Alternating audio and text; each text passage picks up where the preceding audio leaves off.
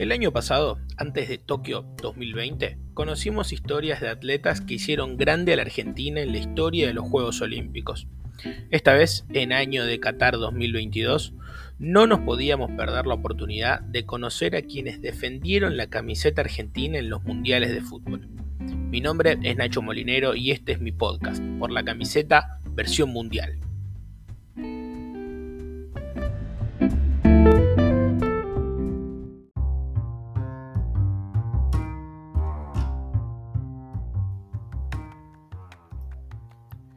Capítulo 4. El burro. Emblema de la era Bilardo en la selección argentina. Dueño de la banda derecha del ataque de la selección del Narigón. Jugó dos mundiales y en los dos llegó a la final jugando todos los partidos de cada torneo. Fue el autor del gol que gritó un país en la primavera de la democracia argentina. El capítulo de hoy es sobre Jorge Burruchaga, el burro. Jorge Luis Burruchaga nació el 9 de octubre de 1962 en Gualeguay, Entre Ríos. Pero cuando Burro era muy pequeño, sus padres decidieron mudarse e instalarse en Buenos Aires. Allí primero se probó en River Plate a los 13 años, pero no quedó, y así fue que recaló en Arsenal de Sarandí, donde debutó en primera en 1979. Luego pasó a Independiente, donde ganó la Libertadores al Gremio de Brasil con gol suyo y la Intercontinental al Liverpool, para después dar el salto a Europa. En el viejo continente jugó en la Liga Francesa, primero en Nantes y después en Valenciennes, para volver a retirarse en Independiente recién en el año 1998. A lo largo de su carrera en clubes jugó 455 partidos y anotó 116 goles.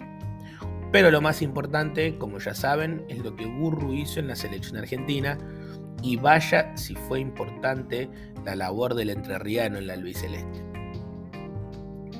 La convocatoria de Burruchaga a la selección está atada a la llegada de Carlos Salvador Vilardo al cargo de director técnico. Luego del mal paso en el Mundial de España en 1982, Julio Grondona contrató al entrenador campeón con estudiantes con la idea de realizar una renovación y darle el protagonismo y la capitanía a Diego Armando Maradona. Así, además de Burruchaga, llegaron a la selección jugadores como Pumpido, Ruggeri, Justi, Batista, Cuchufo, Brown, Los Enrique y varios más. Muchos del ámbito local, pero muy pocos del plano internacional, de hecho, las principales críticas que recibió Bilardo en aquel momento era por la cantidad de jugadores de Estudiantes de La Plata que integraban la selección de aquel entonces. Pero no solo había jugadores pinchas, sino que también aparecían de Independiente, de Ferro, de River y de News, los principales animadores del fútbol argentino de aquel entonces. En este contexto, Jorge Burruchaga debutó en la selección argentina el 10 de agosto de 1983 en el empate 2 a 2 ante Ecuador por la fase de grupos de la Copa América de ese mismo año. El estreno fue soñado, dos goles en su primer partido para el entrerriano. Si bien Burru tuvo una participación activa en el seleccionado, lo más importante de su carrera se vio en los dos mundiales que disputó.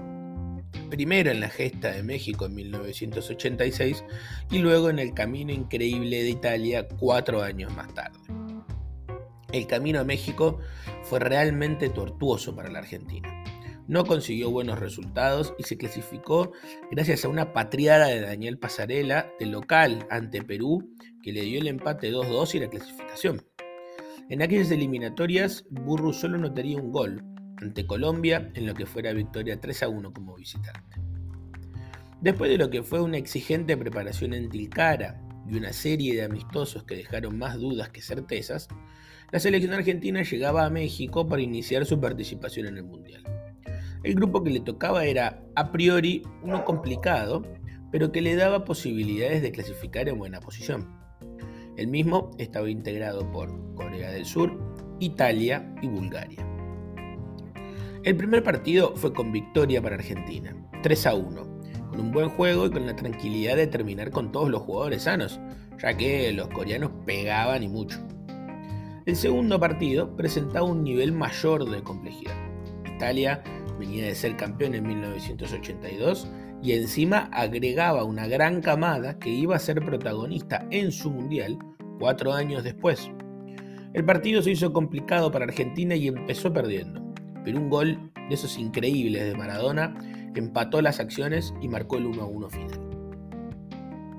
En el tercer partido llegaría el primer gol en mundiales para nuestro protagonista.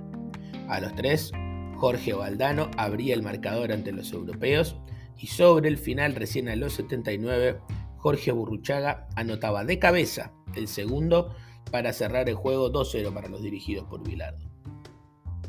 En octavos de final llegaría uno de los partidos que los argentinos no querían, dada su dificultad ante la Uruguay de Rubén Paz, Francesco y compañía. Aún así, el equipo del Narigón lograba sacarlo adelante y con un gol de Pedro Pasculi dejaba en el camino a los uruguayos. Tanto los cuartos de final como la semifinal fueron partidos que se vivieron al ritmo y a lo que decidía la cabeza y el corazón de Diego Armando Maradona. El primero ante Inglaterra y con la guerra de Malvinas a flor de piel. Ahí el 10 se iluminó y se elevó para ganarle de mano a Peter Shilton y marcar el primero. Y después se disfrazó de barrilete para dibujar el gol más lindo en la historia de los mundiales. En el segundo partido, ante Bélgica, ya la historia era otra. Argentina ya estaba con confianza y sabía que era un partido que no se podía escapar y así lo hizo notar el capitán que marcó el primero con un toque rápido y después dibujó el segundo gol más lindo en la historia de los mundiales, entrando por el medio de la defensa, desparramando belgas y definiendo ante la salida del arquero. Así las cosas, Argentina y Burruchaga, claro, se encontraban en la final del mundial. Esta vez ante uno de los equipos más poderosos del mundo, tanto física como tácticamente.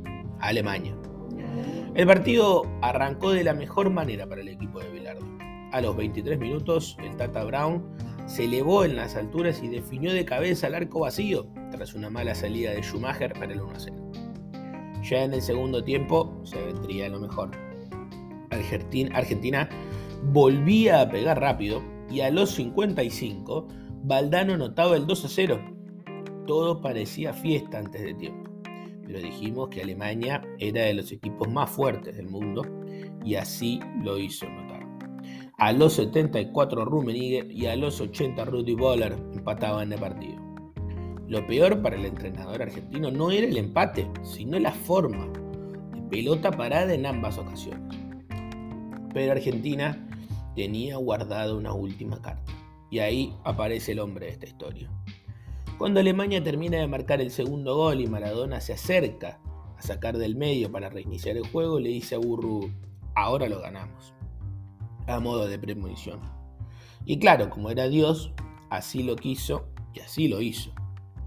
Los alemanes ya empezaban a flaquear y se mostraban muy cansados, mientras que los argentinos, por la exhaustiva pretemporada en Tilcara, la extensa preparación en México, estaban en muy buen estado en uno de esos momentos de duda de los teutones, Diego se iluminó y Burro picó. El 10 acarició el balón para ponerlo a galopar a Jorge, que corrió hasta el final y definió ante un Schumacher que tardó de más en salir para marcar el 3-2.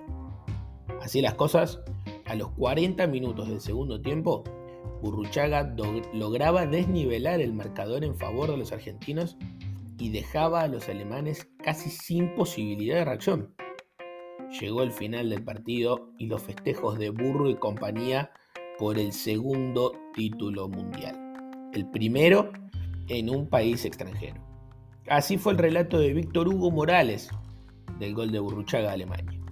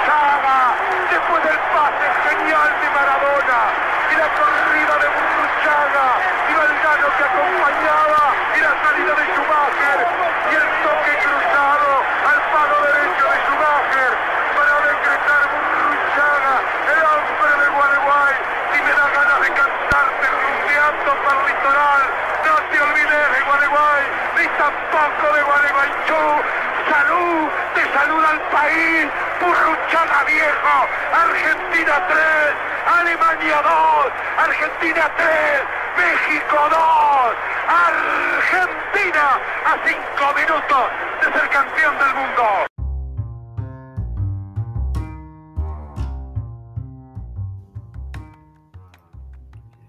Cualquiera pensaría que la historia de Burruchaga en la selección podría terminar con el grito agónico ante Alemania en México, pero por suerte no fue así. Si bien Jorge volvió a jugar con Argentina, un amistoso justamente ante los alemanes en el 87, un gol suyo para ganar 1 a 0, no volvería a disputar partidos oficiales hasta la Copa América de 1989. En aquel torneo disputado en tierras brasileñas, la actuación argentina fue discreta y el equipo de Bilardo se despidió en la segunda ronda de grupos. Al año siguiente vendría una nueva parada importante, el Mundial en Italia. Si bien Argentina no debía afrontar una nueva etapa de eliminatorias por haber ganado en México, la preparación otra vez volvía a ser caótica. Esta vez no tanto por los resultados en los partidos previos, sino por las lesiones que acecharon al equipo en aquel entonces. Maradona con un tobillo lesionado, Juan Simón con problemas musculares, hasta el propio Burruchaga estuvo complicado físicamente por la lesión en un aductor. Para colmo de males, a Argentina le tocaba iniciar el Mundial con derrota ante la debutante Camerún por 1-0 y sufrir la lesión del arquero Neri Pumpido. En el segundo partido, el equipo de Bilardo se llevaría una victoria clave ante la Unión Soviética por 2 a 0, con goles de Troglio en el primer tiempo y de claro, Jorge Burruchaga en el segundo. Ya en el tercero, la selección iba a empatar 1 a 1 con Rumania y quedaba destinada a enfrentar a uno de los cucos del torneo, Brasil. No, hace falta recordar mucho lo que pasó en aquel partido porque todos vimos los videos de las llegadas brasileñas, escuchamos la famosa anécdota del bidón y vimos la jugada magistral de Diego para asistir a Cani y que este gambetea a Tafarel para marcar el 1-0 que iba a poner en la Argentina en cuartos y mandaba a Brasil a casa. Como en México 86, los cuartos y las semis fueron el partido de un solo jugador. En Italia pasó parecido. Aunque su actuación en los 90 minutos no fue descollante, lo de Sergio Goicochea en los penales ante Yugoslavia en cuartos y ante los locales en semifinales fue sencillamente heroico. El partido contra los balcánicos fue tan, pero tan chato, que hasta Maradona en los penales cerró el suyo. Aún así, Argentina avanzó. En las semis, se vio el mejor partido de los dirigidos por el doctor en toda la Copa. Aunque arrancó perdiendo por un gol de Toto Esquilache a los 17 minutos de partido, lo iba a empatar luego por un cabezazo de Canigia ante la mala salida de Senga a los 67. Con el 1 a 1 en los 90 y los 120, todo se volvía a definir en los tiros del punto penal. Cerrizuela, Burruchaga y Olarticochea convertían para la Argentina hasta que le tocó a Donadoni y ahí apareció Goico para la primera ventaja. Después fue Diego y convirtió para Argentina. Y por último, la gran explosión. La tapada bárbara del arquero argentino ante el disparo de Serena. Argentina eliminaba al local en su mundial. Era claramente el mundial de las hazañas. Pero lamentablemente para Burro y los muchachos todo terminaría en la final se repetía la misma que se había dado en México, otra vez ante Alemania, y esta vez ellos venían mejor físicamente y los nuestros llegaban como podían. Diego en un pie, Purruchaga jugando de nuevo cuando no lo era, con cuatro jugadores suspendidos. Aún así, Argentina se mantuvo en partido hasta el minuto 65 de juego, cuando se dio la expulsión de Pedro Monzón, recordada como la primera expulsión en la historia de las finales de la Copa del Mundo. Desde ahí, el plan fue aguantar y terminar el partido y tratar de llegar a los penales. Pero todos sabemos, eso no pasó. A los 87, Sensini va de forma muy imprudente al suelo dentro del área y aunque no lo toca, Rudy Boller cae y el mexicano Codesal cobra penal. Así las cosas todo quedó en los pies de Breme y en las manos de Boicochea. Esta vuelta el que ganó el duelo fue el alemán que convirtió ante la estirada del argentino y le dio la victoria a los europeos. Así recuerda Burru sus experiencias en aquel mundial.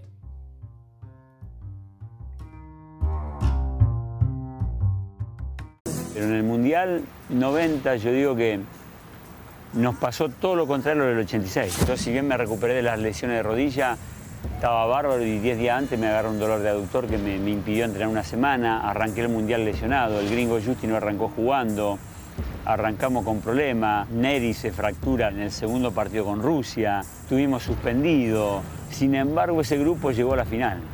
Y es lo que en cierta manera nos da bronca, o me da bronca y nos da bronca que no se valoró y habíamos jurado que para ganarnos el rival iba a tener que sudar sangre. Y de hecho pasó.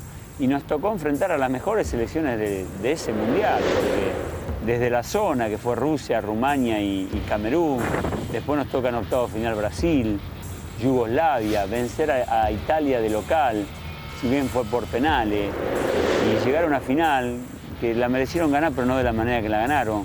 Y con todo estos problemas esto es la selección y esto es lo que uno tiene que dejar por la selección.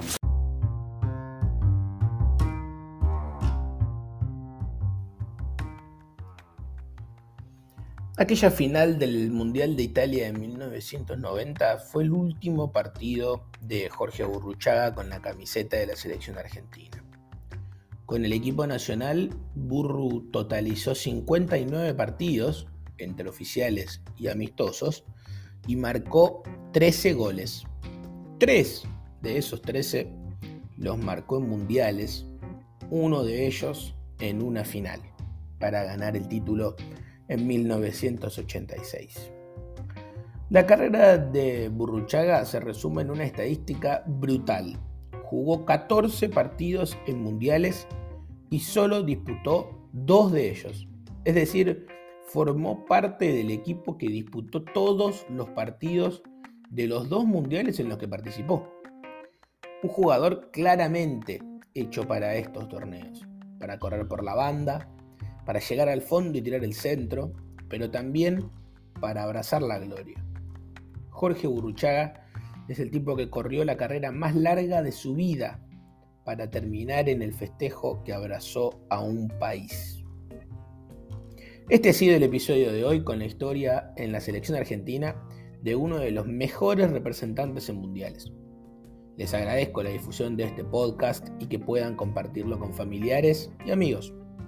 Mi nombre es Nacho Molinero y este es mi podcast por la camiseta versión mundial. Nos encontramos en el próximo. Chao.